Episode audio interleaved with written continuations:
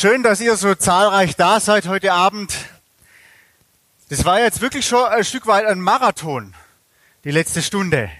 Mit so vielen verschiedenen musikalischen Beiträgen. Dann das Video zwischendurch, wieder was komplett anderes. Ähm, die unterschiedlichen Beiträge. Und dann dieses Voting. Könnt ihr überhaupt noch? Ja?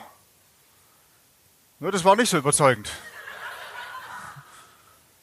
Soll ich es kurz machen? nee, ich, ich freue mich wirklich, so viele unterschiedliche Menschen hier drin zu haben. Jung, mittelalterlich, alt. Manche sind schon uralt, gell? je nachdem, wie alt man sich fühlt. Und ich finde es auch interessant, dass es heute schon ein bisschen mehr an Prozenten waren, die gesagt haben, ja, mit der Bibel, da kann ich gar nichts anfangen. Gestern war das nur 2,9 Prozent, die da gemeint haben, ja, Gott hört eigentlich. Heute waren das schon ein bisschen mehr. Und ich freue mich darüber. Ich freue mich über Leute, die mit solchen Themen vielleicht gar nicht viel anfangen können. Robert, ich muss echt sagen, ich finde es super, dass du da bist. Vielen Dank. Ich schätze das wirklich unglaublich.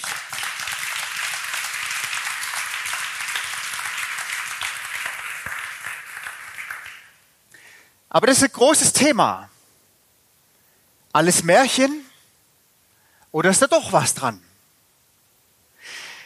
Meine Kinder, und ich habe fünf davon, deswegen kann ich da mitreden, meine Kinder lieben alle Märchen. Ich lese ihnen keine Märchen vor, die, ich weiß auch nicht, ich bin da nicht so der Märchenfreak, aber meine Frau, die liest ihnen unglaublich gern Märchen vor. Aber das Interessante ist, als sie alle so klein waren, da waren die alle noch ganz begeistert von Märchen und irgendwann dann kommt die ja irgendwie drauf, er weiß auch nicht. Ist zwar nett, aber es ist irgendwie Blödsinn. Genauso mit dem Christchenkind und was weiß ich was. Meine Frau ist ja Amerikanerin, da bringen immer diese Reindeers, dann diese, den Weihnachtsmann vorbei und so weiter. Und es gibt tatsächlich Kinder, die 12, 13 Jahre alt sind, die glauben immer noch daran, dass das so ist. Unsere Kinder sind da schon ein bisschen aufgeklärter, würde ich mal sagen. Die lachen da einfach drüber. Märchen sagen die. Und je älter wir dann werden, desto mehr neigen wir einfach dazu, dann alles abzustempeln als Märchen, was wir zum Beispiel nicht erklären können. Oder was unserer Meinung nach nicht sein kann oder nicht sein darf. Was wir vielleicht nicht wissenschaftlich belegen können. Oder was vielleicht einfach unseren Verstand übersteigt. Vielleicht erklären wir aber auch einfach das als Märchen, was wir gar nicht wahrhaben wollen in unserem Leben. Wir hatten neulich so Beispiele, und das ist eigentlich eine Lappalie in Bezug auf so tiefes Thema, aber das hat mich überher erst zuerst auf diesen Gedanken gebracht. Wir haben ja fünf Kinder und unser dritter Sohn, das ist ein super fleißiger Kerl. Trotzdem vergisst er immer seine Jacken in der Schule. Und weil wir halt fünf Kinder haben, hat nicht jedes Kind fünf Jacken, sondern jedes Kind nur zwei Jacken. Und zwei Jacken in der Schule vergessen. Und meine Frau, die war schon richtig sauer, weil sie ihm schon tausendmal gesagt hat, er soll an seine Jacken denken. Da hat sie gesagt, also gut, jetzt nimmst du einfach die Jacke von deinem Bruder, weil der bringt seine immer mit nach Hause, der hat noch eine zweite. Ähm, aber vergesst die bitte nicht. Und er kam nach Hause. Es war dann ein bisschen wärmer geworden zur Mittagszeit. Und meine Frau fragt, hey, wo ist denn deine Jacke? Und er sagt, oh weh, schon wieder in der Schule vergessen. Und weißt du, was meine der Frau gesagt hat? Das gibt's doch nicht. Erzähl mir keine Märchen. Meine Frau, die wollte es einfach nicht wahrhaben, dass unser Sohn schon wieder seine Jacke vergessen hat. Innerlich hatte sie wohl so eine Ahnung, oh, wahrscheinlich ist wieder so. Aber zu sich selber hat sie gesagt, nein, das kann doch nicht wahr sein. Das kann ich nicht glauben. Oder vielleicht besser, das will ich gar nicht glauben. Ich will glauben, dass er endlich kapiert hat, dass er seine Jacke mit nach Hause bringen soll. Unglaublich. Alles Märchen. Und wie jeden Abend soll es bei Pro Christ heute Abend um Gott gehen. Den lebendigen Gott, der sich in der Bibel uns Menschen offenbart und zeigen will. Um den Gott, der sich gezeigt hat und offenbart hat für uns Menschen um sich in Anführungszeichen greifbar zu machen in seinem Sohn Jesus Christus, den in erster Linie nicht dein Tun oder dein Nichttun interessiert, sondern der einfach Interesse hat an dir und an deinem Leben. Und es soll um den Gott gehen, der völlig unabhängig ist von uns Menschen, der einfach Gott ist. Egal, ob wir das jetzt gut finden oder nicht, ob wir dann glauben oder ob wir nicht dann glauben wollen oder können, was auch immer. Und heute Abend wäre eigentlich eine super Möglichkeit, über Fakten zu sprechen.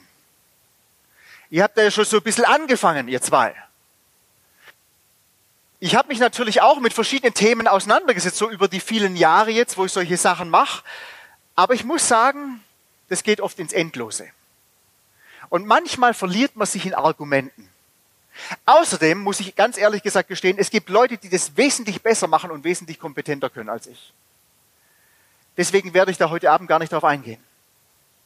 Sondern ich werde mich heute Abend auf ein einziges Wort beschränken, das sehr gut dazu passt zu diesem Thema alles Märchen. Und zwar das Wort Glaube. Was ist denn überhaupt Glaube?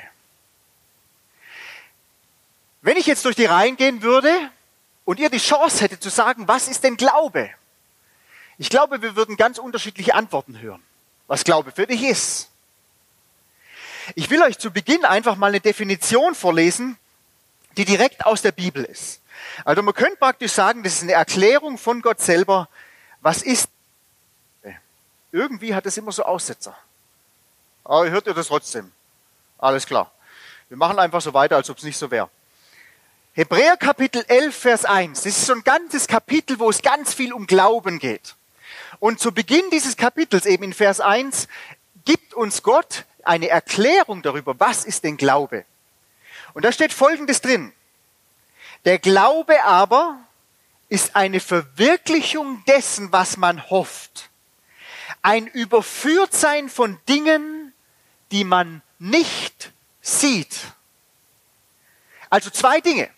Glaube ist auf der einen Seite eine Umsetzung von was, also irgendwas, dass es praktisch wird von was, was man einfach so hofft oder so eine, eine Hoffnung oder so eine Sehnsucht, die man in sich trägt.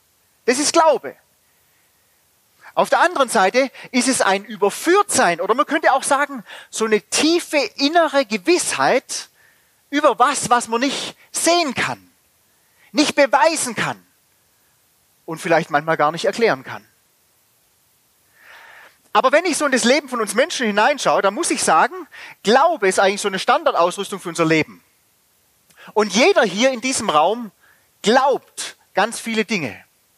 Ich gebe euch einfach mal ein paar Beispiele für die Art und Weise, wie du Glauben praktizierst in deinem Leben. Und vielleicht siehst du das gar nicht so, aber denk mal drüber nach. Wir setzen uns zum Beispiel auf einen Stuhl, weil wir glauben, dass der hält.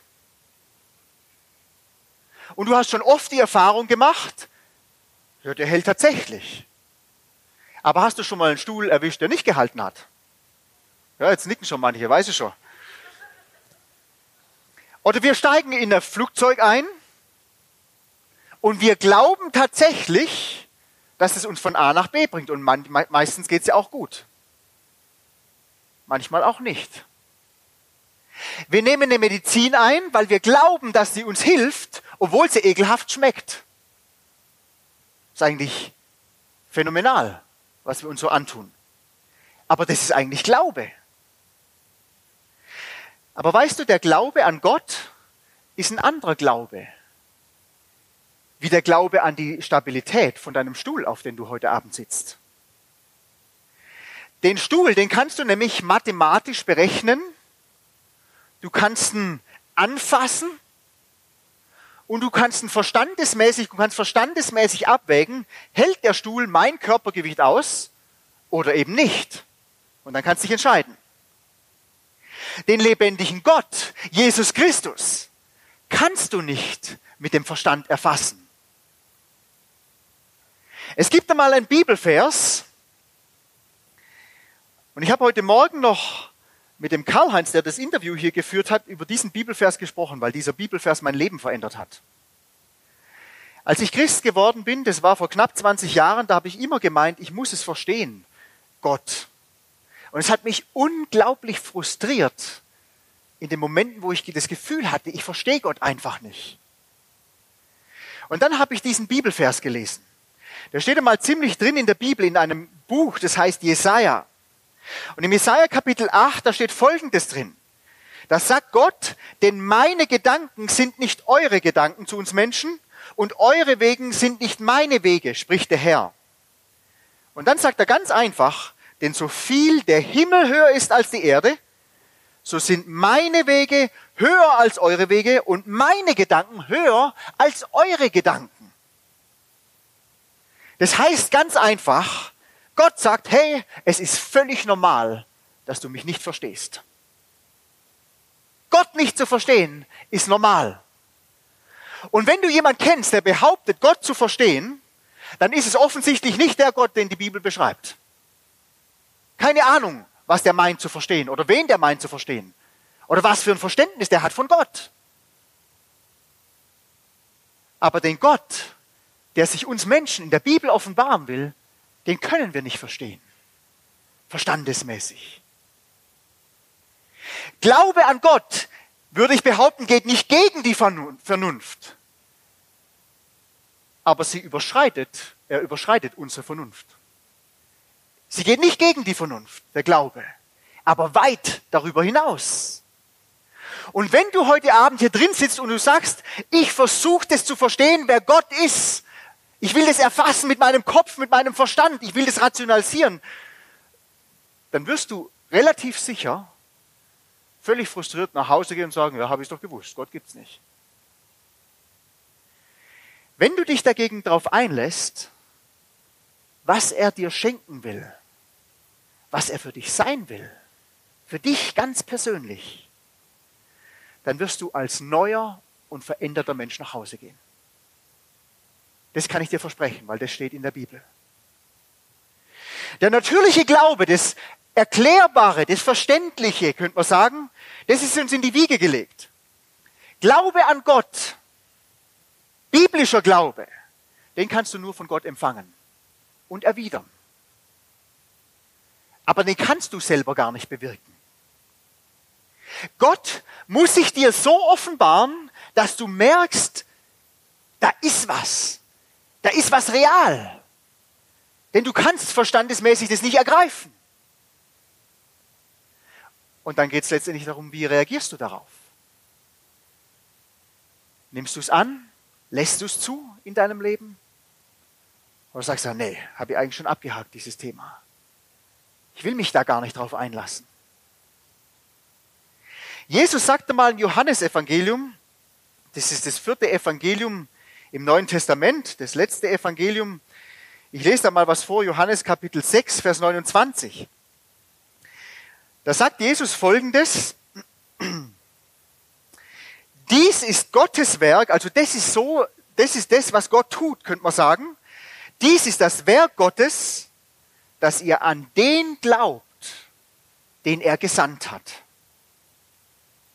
Also nicht ich als Mensch versuche irgendwie krampfhaftes zu verstehen und irgendwie versuchen, dass das Sinn macht für mich mit Gott. Nein. Gott wirkt auf eine unverständliche und für uns Menschen unerklärliche Art und Weise an uns Menschen. Und wo führt es hin? Immer genau zum selben. Dass Menschen anfangen zu glauben an denjenigen, den Gott in diese Welt gesandt hat. Jesus. Jesus. Ich habe keine Ahnung, ob du mit diesem Namen was anfangen kannst. Wer Jesus Christus für dich persönlich ist. Aber die große Frage ist, wenn nur Gott sowas machen kann, wie kann man dann überhaupt zu so einem Glauben kommen? Oder wie kann das passieren? Wie kann das geschehen, dass man anfängt zu glauben?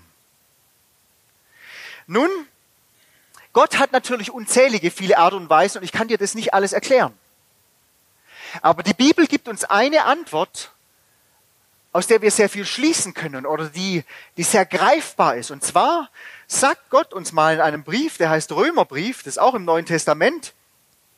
Und im Römer Kapitel 10, da steht einmal ein ganz bekannter oder interessanter Vers, da steht, also ist der Glaube, also die Sache, über die wir die ganze Zeit jetzt gesprochen haben, Also ist der Glaube aus der Verkündigung, die Verkündigung aber durch das Wort Christi. Ganz interessanter Vers. Das heißt, Glaube kommt aus Verkündigung, indem er was weitergibt, erzählt. Und weißt du, darum ist es so wichtig, sowas zu machen wie einen Rahmen zu schaffen, wo Christus verkündigt werden kann, wo man über Jesus Christus reden kann, wo Menschen hören können über Jesus Christus und von Jesus Christus. Ich will euch da mal ein Beispiel dazu geben. Ich bin viel unterwegs und bevor solche Abende sind, da geht es mir innerlich oft nicht so gut. Weil ich mich oft frage, was soll ich den Leuten da erzählen? Das interessiert doch eigentlich eh kein Mensch heutzutage in Deutschland. Was soll ich denen schon sagen? Die hören doch sowieso nicht zu. Aber weißt du, da muss ich mich immer wieder dran erinnern, ich darf bei Menschen, denen ich von Jesus erzähle, keinen Glauben erwarten. Der kommt erst. Der wächst erst. Durch Verkündigung. Menschen müssen es hören von Jesus Christus. Deswegen sagt Jesus Christus auch so oft in Bezug auf Glauben, Vertrauen auf Gott.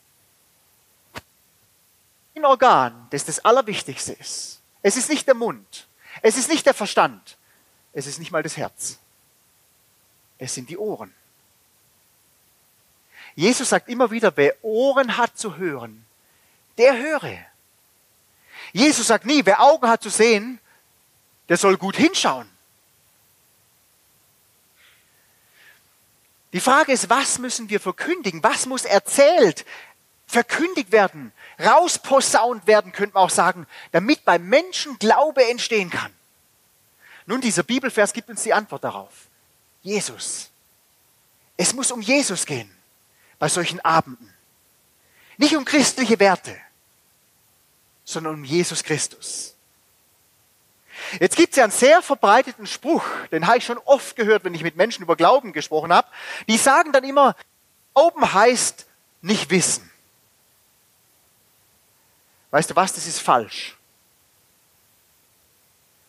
Ohne Wissen gibt es keinen Glauben anhand der Bibel. Wissen über Jesus Christus, hören über Jesus Christus ist die Voraussetzung dafür, dass überhaupt Glaube entstehen kann. Also als Unwissender kannst du nicht an Christus glauben. Das geht nicht. Um Glauben zu praktizieren, brauchen wir immer ein Objekt, worauf unser Glauben beruht.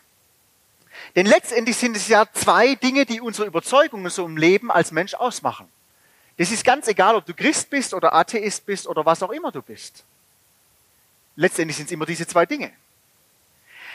Es sind eine Anzahl von Fakten, die wir verstehen können und ergreifen können, die wir gehört haben. Das ist die eine Sache, woraus über unsere Überzeugungen entstehen. Die andere Seite ist, es ist ein gewisser Prozentsatz an schlichtem Vertrauen zu Dingen, die wir nicht hundertprozentig erklären können. Und das ist immer so, auch in Bezug auf Wissenschaft. Je weiter die Wissenschaft kommt, desto mehr merken sie, es gibt so viele Dinge, die können wir gar nicht erklären. Und trotzdem sind sie überzeugt davon, dass es so ist. Das sind Fakten auf der einen Seite und ein gewisses Vertrauen auf der anderen Seite. Also Fakten und Vertrauen bilden unsere Überzeugungen im Leben. Ich gebe euch mal ein Beispiel. Meine Frau, die vertraut mir zum Beispiel, dass ich, wenn ich unterwegs bin, dass ich ihr treu bin. Warum vertraut mir meine Frau? Nun, ich würde mal behaupten, in erster Linie beruht es auf Fakten. Morgen sind wir jetzt 15 Jahre verheiratet. Und in den 15 Jahren habe ich sie noch nie betrogen mit einer anderen Frau. Das kann ich sagen. Und weil meine Frau das weiß, sprechen die Fakten dafür, dass sie mir vertraut. Aber es bleibt immer noch so ein Stück weit blindes Vertrauen. Denn die weiß auch, nur weil das immer so war, heißt es nicht automatisch, dass das immer so sein wird. Also es ist beides. Fakten und ein Stück weit Vertrauen. Aber weißt du, wenn ich einmal fremd gehen würde, dann würde dieses Vertrauen, das auf Fakten beruht, massiv sinken. Und wenn ich dann zu meiner Frau sagen würde, ja, aber ich mach's nie wieder, du musst mir doch einfach vertrauen, dann würde ihr Vertrauen auf mich weniger auf den Fakten basieren, weil da hat sie was anderes erlebt, was anderes gesehen, sondern sie müsste mir vielmehr ein Stück weit einen Vertrauensvorschuss geben oder blindes Vertrauen entgegenbringen. Das heißt, je geringer das Vertrauen in mein Objekt ist, desto mehr muss ich als Mensch willig sein, einfach blind zu vertrauen. Mich einfach dafür zu entscheiden, jemandem zu vertrauen. Und weißt du was, das finde ich das Schöne an Gott. Gott fordert keinen Menschen auf, ihm blind zu vertrauen. Das ist manchmal so ein dummer Spruch, den die Christen sagen. Aber das stimmt nicht. Ganz im Gegenteil. Er fordert uns auf, uns die Fakten anzuhören, uns anzuhören, wer ist Jesus Christus, was hat er zu sagen und dann zu vertrauen um dadurch zu Überzeugungen und Gewissheiten zu kommen, die unser ganzes Leben auf den Kopf stellen. Und darum ist auch das Objekt des Glaubens so wichtig in unserem Leben. Wem oder was vertraust du? Wem oder was glaubst du in deinem Leben? Weißt du, ein Hindu, ein Buddhist, ein Muslim, ein Atheist, die können unglaublich viel Glauben haben. Wir haben das rausgehört bei dieser Diskussion. Dass der Michael gesagt hat, ja, er bewundert es, du brauchst viel mehr Glauben als ich. Aber meine Frage ist dann, was ist das Objekt deines Glaubens? Worauf gründest du deinen Glauben? Auf wissenschaftliche Erkenntnisse? Eine super Sache, aber die ändern sich ja ständig. Die überholen sich immer wieder. Denn weißt du, letztendlich ist es nicht der Glaube an deinen Glauben, der dich rettet, sondern der Glaube an das Objekt, an das du glaubst. Und je verlässlicher dein, dein Objekt ist, desto begründeter ist dein Glaube an dieses Objekt. Der Schwager von mir, meine Frau ist ja Amerikanerin und der Schwager von mir, der wohnt in Alaska. Da hat's im Winter hat's da oft minus 45, minus 50 Grad. Und die haben da zum Beispiel ihre Autos in Garagen, die beheizt sind. Und die Garagen sind manchmal feudaler wie das Haus selber oder besser beheizt wie das Haus selber, weil die Batterie dann sofort leer ist. Und das Coole daran, was die oft machen im Winter ist, die fahren mit ihren Autos auf den Seen da umeinander. Also der See ist so gefroren, dass er das Auto trägt. Und egal, ob du das glaubst oder nicht, du kannst da einfach drauf fahren, du brauchst keinen großen Glauben, kannst einfach drauf fahren, bumm, das hält. Jetzt hatten wir in Deutschland dieses Jahr auch ein bisschen Eis auf unserem See. Wir haben auch so einen kleinen Tümpel da bei uns in Neuenstein. Heißt der, darf man nicht mal drauf, wenn er gefroren ist, total bescheuert. Aber da war so ein bisschen Eisschicht drauf. Und manche Kinder sind davor gestanden und haben gesagt, ja, ich glaube, das hebt schon. Und dann haben sie sich so gegenseitig gepusht. Und der eine, hat, der eine hat seinen Glauben, der ist immer größer geworden und sagt, ja, ich glaube, dass das das hebt. Und weißt du was, der hat sogar setzen. Und bumm, ist er drin gelegen. Deswegen wollen wir uns heute Abend einen einzigen Satz anschauen, in dem Jesus Christus über drei Fakten über sich selber redet. Es ist ein ganz bekannter Bibelvers. Für viele Menschen ist er ein absoluter Anstoß, dieser Bibelvers. Und für manchen ist dieser Bibelvers zu was geworden, der das gesamte Leben auf den Kopf gestellt hat. Und zwar sagt Jesus Christus mal im Johannes Kapitel 14, Vers 6, ich bin der Weg, und die Wahrheit und das Leben. Niemand kommt zu Gott, zum Vater, als nur durch mich allein. Das ist ein herausfordernder Bibelvers. Aber hier gibt uns Jesus drei Dinge über sich selber, die er als Fakten hinstellt. Und das Einzige, was du tun brauchst, ist, hör dir das mal an. Und dann schau mal, was damit passiert. Jesus Christus ist die Wahrheit. Ich habe sehr viel mit Pädagogen zu tun. Wir arbeiten ja sehr viel mit sozial benachteiligten Jugendlichen und da habe ich sehr viel mit Menschen zu tun, die ganz, ganz feine Menschen sind, aber die einfach Humanisten sind, die sehr philosophisch zum Teil angehaucht sind oder geprägt sind. Ganz tolle Menschen. Und von vielen von denen habe ich schon sehr viel gelernt. Und wenn ich damit komme, dass Jesus Christus sagt, hey, Jesus ist die Wahrheit, dann sagen die immer das Gleiche. Und zwar alle von denen. Die sagen, ja, was ist schon Wahrheit? objektive Wahrheit, das gibt's doch gar nicht. Es hat halt jeder so seine eigene subjektive Wahrnehmung oder seine eigene Wahrheit. Und deswegen ist alles genau das Gleiche. Und ich muss zugeben, zu einem gewissen Anteil stimme ich mit denen überein. Jeder von uns hier im Raum hat ein Stück weit seine eigene Wahrnehmung und wenn ich dir irgendwas hinhalten würde, einen Gegenstand, und ihr von rechts hier würdet sie anschauen, ihr würdet was anderes sehen wie ihr von links.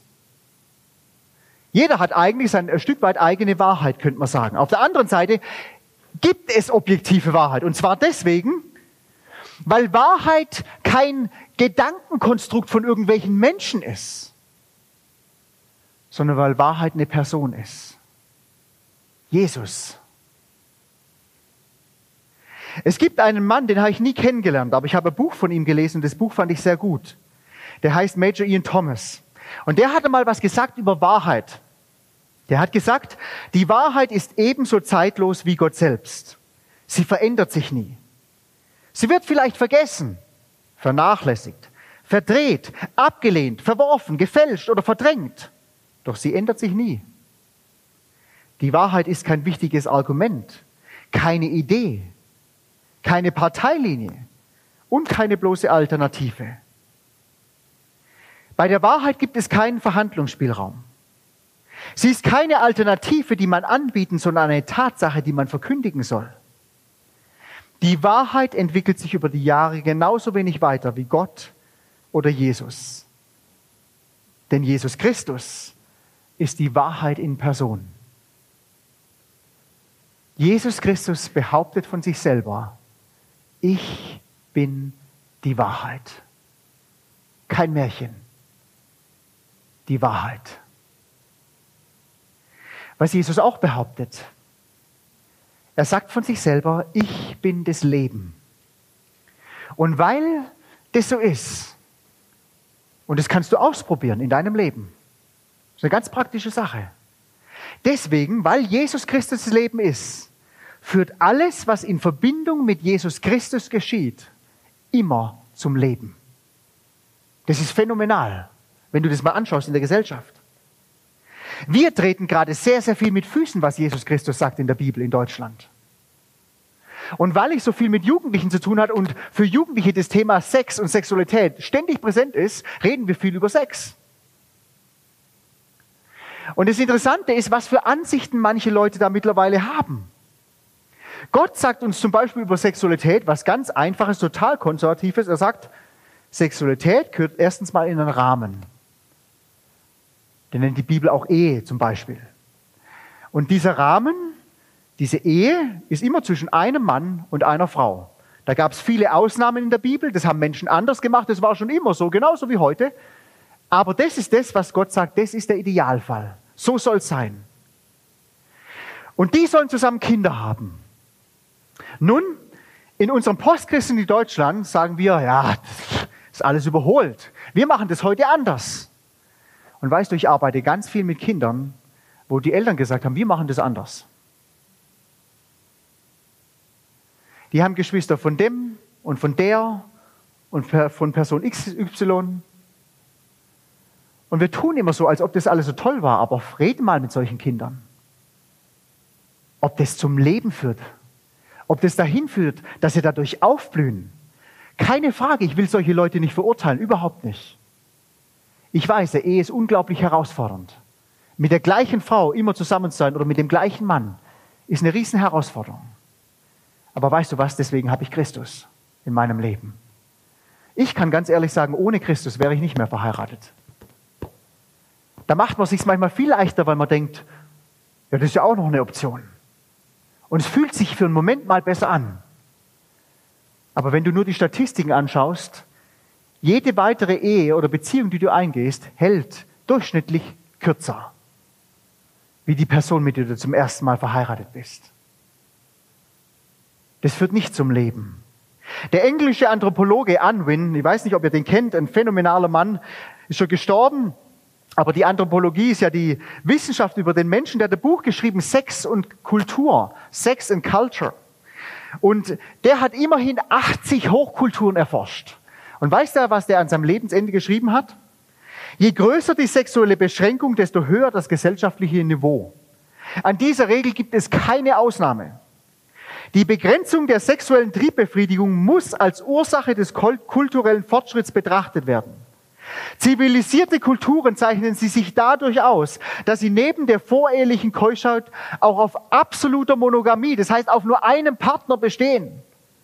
Und dann sagt er Folgendes. Wenn eine Gesellschaft drei Generationen völlige Freiheit vor der Ehe gewährt, dann sinkt sie auf das unterste Niveau und er nennt es dann eine zoistische Gesellschaft. Das heißt, die leben wie die Tiere.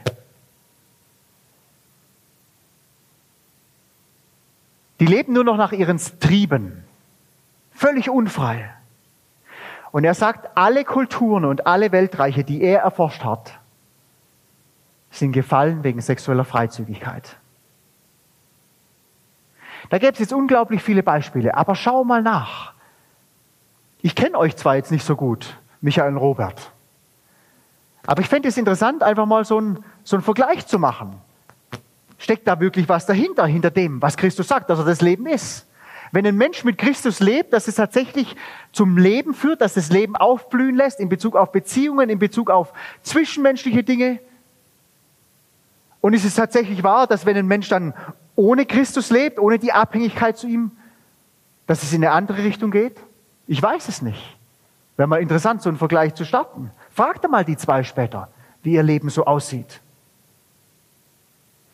Jesus ist das Leben. Und sich auf Christus einzulassen, ihn beim Wort zu nehmen, ihn ernst zu nehmen, das führt immer zum Leben. Und deswegen sagt Gott auch ganz einfach, wer den Sohn hat, der hat das Leben. Wer Christus nicht hat, der hat das Leben nicht. Der existiert auch, aber der hat nicht das Leben, das Gott eigentlich für jeden Menschen vorhergesehen hat. Und dann sagt Jesus noch zum Abschluss, ich bin der Weg. Jesus Christus behauptet tatsächlich, ich bin der einzige Weg zu Gott. Jeder Weg führt ja irgendwo hin. Viele Wege führen nach Schwabach, habe ich gemerkt. Manche führen nach Rom. Manche Wege führen ins Elend und manche Wege führen zum Erfolg. Manche Wege führen uns in eine Sackgasse und manche Wege führen uns zum Glück. Manche Wege führen uns an Abgründe. Und manche Wege führen uns in schöne Dinge hinein. Aber es gibt nur einen einzigen Weg, der zu Gott führt. Und das ist Jesus Christus. Ich will dir zum Abschluss noch einen Vers vorlesen, nochmal aus diesem Römerbrief. Da steht nämlich mal Folgendes über diesen Jesus Christus. In Römer Kapitel 6. Da steht der Lohn, oder man könnte auch sagen, das Resultat der Sünde ist der Tod. Die Gnadengabe ist ein komisches altes Wort, aber das heißt nichts anderes wie das Geschenk Gottes aber, ewiges Leben in Jesus Christus, unserem Herrn. Weißt du, das Resultat von Schuld und Schuld ist nicht unbedingt moralisch schlechte Dinge. Ich kenne viele Menschen, die nichts mit Christus am Hut haben, die tun sehr viele gute Dinge. Sondern Schuld ist in erster Linie ein Zustand, in dem wir Menschen leben. Nämlich getrennt von Gott. Auf unsere eigenen Wege bedacht. Autonom, sagen wir. Und Gott sagt, Menschen, die autonom leben wollen, die in Schuld leben, getrennt von Gott, das führt immer zum Tod. Vielleicht nicht gleich, aber längerfristig und vor allem ewiglich. Jesus Christus dagegen, sagt Gott, ist mein Geschenk an dich. Ich will dich beschenken. Du musst mir nichts bringen. Ich will dich beschenken. Jesus ist für deine und meine Schuld am Kreuz gestorben. Er hat sein Leben gegeben für dich und für mich, um uns zurückzuführen in die Gemeinschaft mit dem lebendigen Gott. Damit das Leben, das wir hier haben, jetzt auf der Erde, zum Leben führt, andere Menschen zum Blühen bringt, unser Umfeld zum Blühen bringt und nicht zerstört.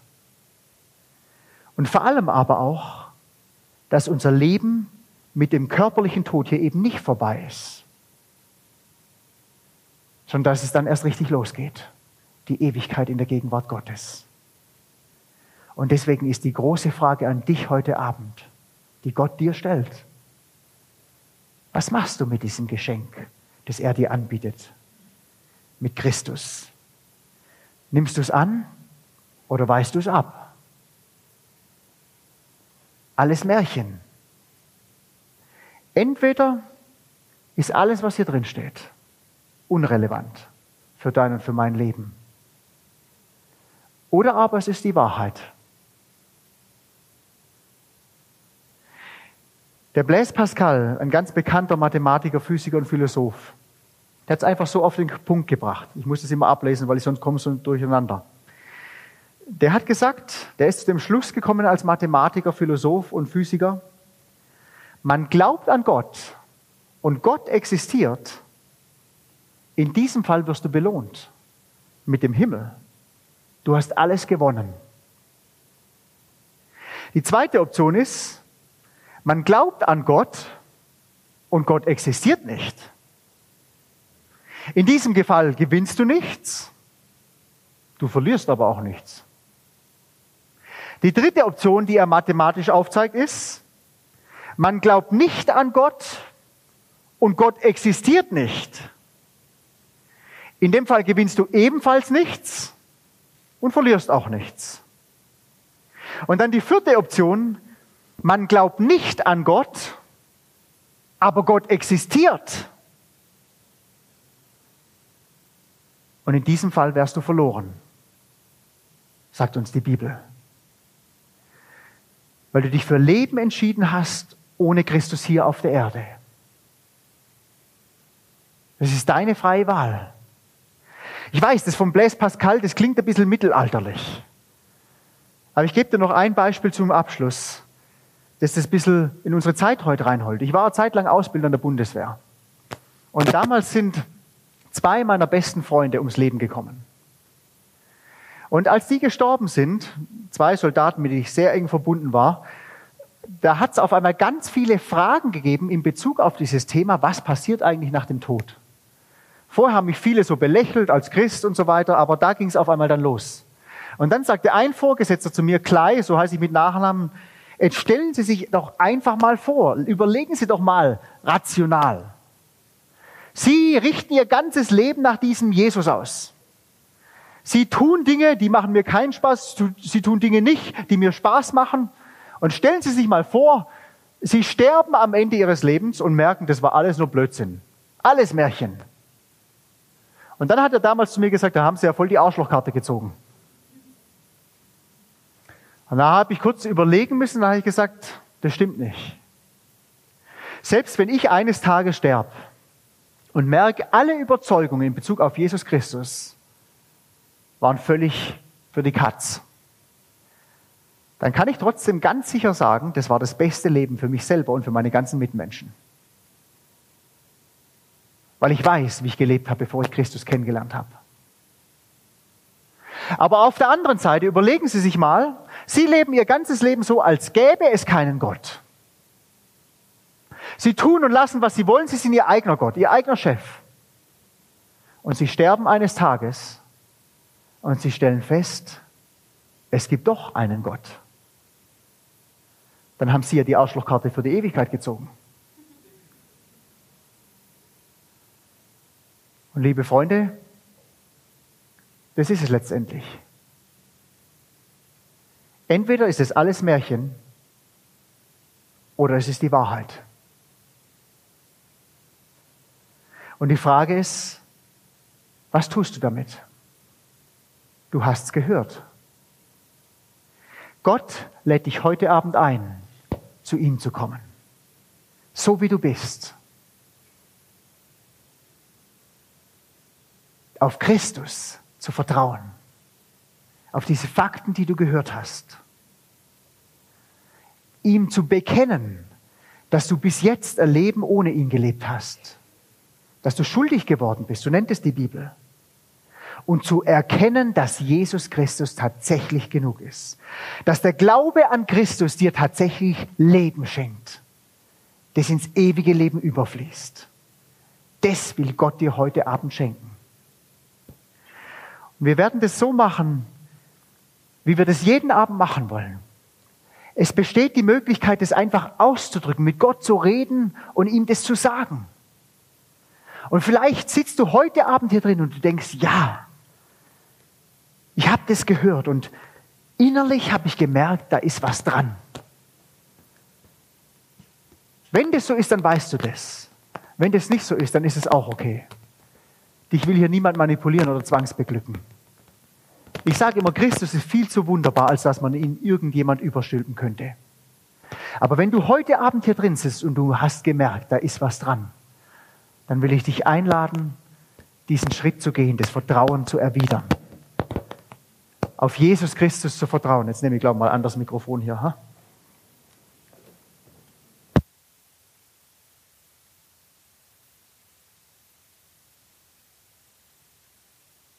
So. Jawohl. Mir ist es ganz arg wichtig, du sollst wissen, auf was du dich einlässt, wenn du dieses Gebet sprechen willst für dich. Das ist eine Sache zwischen dir und Gott. Und deswegen wirst du dieses Gebet gleich an der Leinwand lesen können. Ich lese es einfach mal vor. So kann dieses Gebet lauten. Das ist keine Zauberformel, sondern es ist letztendlich einfach ein Herzensanliegen, ein Ausdruck deines Herzens. Herr Jesus Christus, ich brauche dich. Ich habe bisher mein Leben selbst bestimmt. Ich habe gegen dich gesündigt. Bitte vergib mir meine Schuld. Ich gebe dir jetzt mein Leben mit Leib, Geist und Seele, mit meiner Vergangenheit, Gegenwart und Zukunft. Übernimm du die Führung in meinem Leben und verändere mich so, wie du mich haben willst. Und dann kannst du ihm einfach sagen, ich danke dir, dass du mich angenommen hast. Und dieses Wort Amen heißt ganz einfach, so sei es. Eine Bekräftigung von diesem Gebet. Und ich lade euch einfach ein, gemeinsam zu beten. Mit Gott zu reden und wenn du willst, dann kannst du heute Abend diesen Schritt gehen, dein Vertrauen auf Jesus Christus zu setzen. Nicht blind zu vertrauen, sondern auf das zu vertrauen, was er dir bis jetzt über sich selber gezeigt hat. Beten wir noch gemeinsam. Ich werde immer eine Zeile vorlesen von diesem Gebet und dann lasse ich eine Pause. Herr Jesus Christus, ich brauche dich.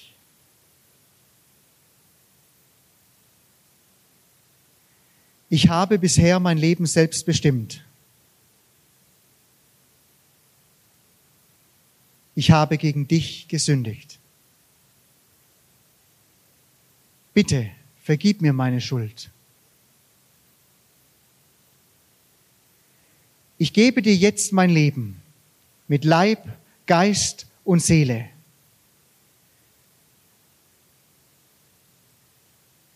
Mit meiner Vergangenheit, Gegenwart und Zukunft. Übernimm du die Führung in meinem Leben und verändere du mich so, wie du mich haben willst. Ich danke dir, dass du mich angenommen hast. Amen. Ich weiß nicht, wo du stehst in deinem Leben, aber ich will dich einladen, wenn der offizielle Teil von diesem Abend vorbei ist, ins Gespräch zu kommen über Jesus Christus.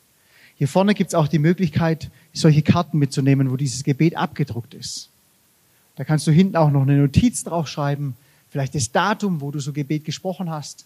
Und ich kann dir nur Mut machen. Wenn du dieses Gebet gesprochen hast, dann red mit jemand heute Abend darüber und erzähl es jemand. Behalte es nicht für dich Denn dieses Gebet, diese Hinwendung zu Christus, wird dein Leben auf den Kopf stellen, weil Jesus lebt. Ich wünsche euch Gottes Segen.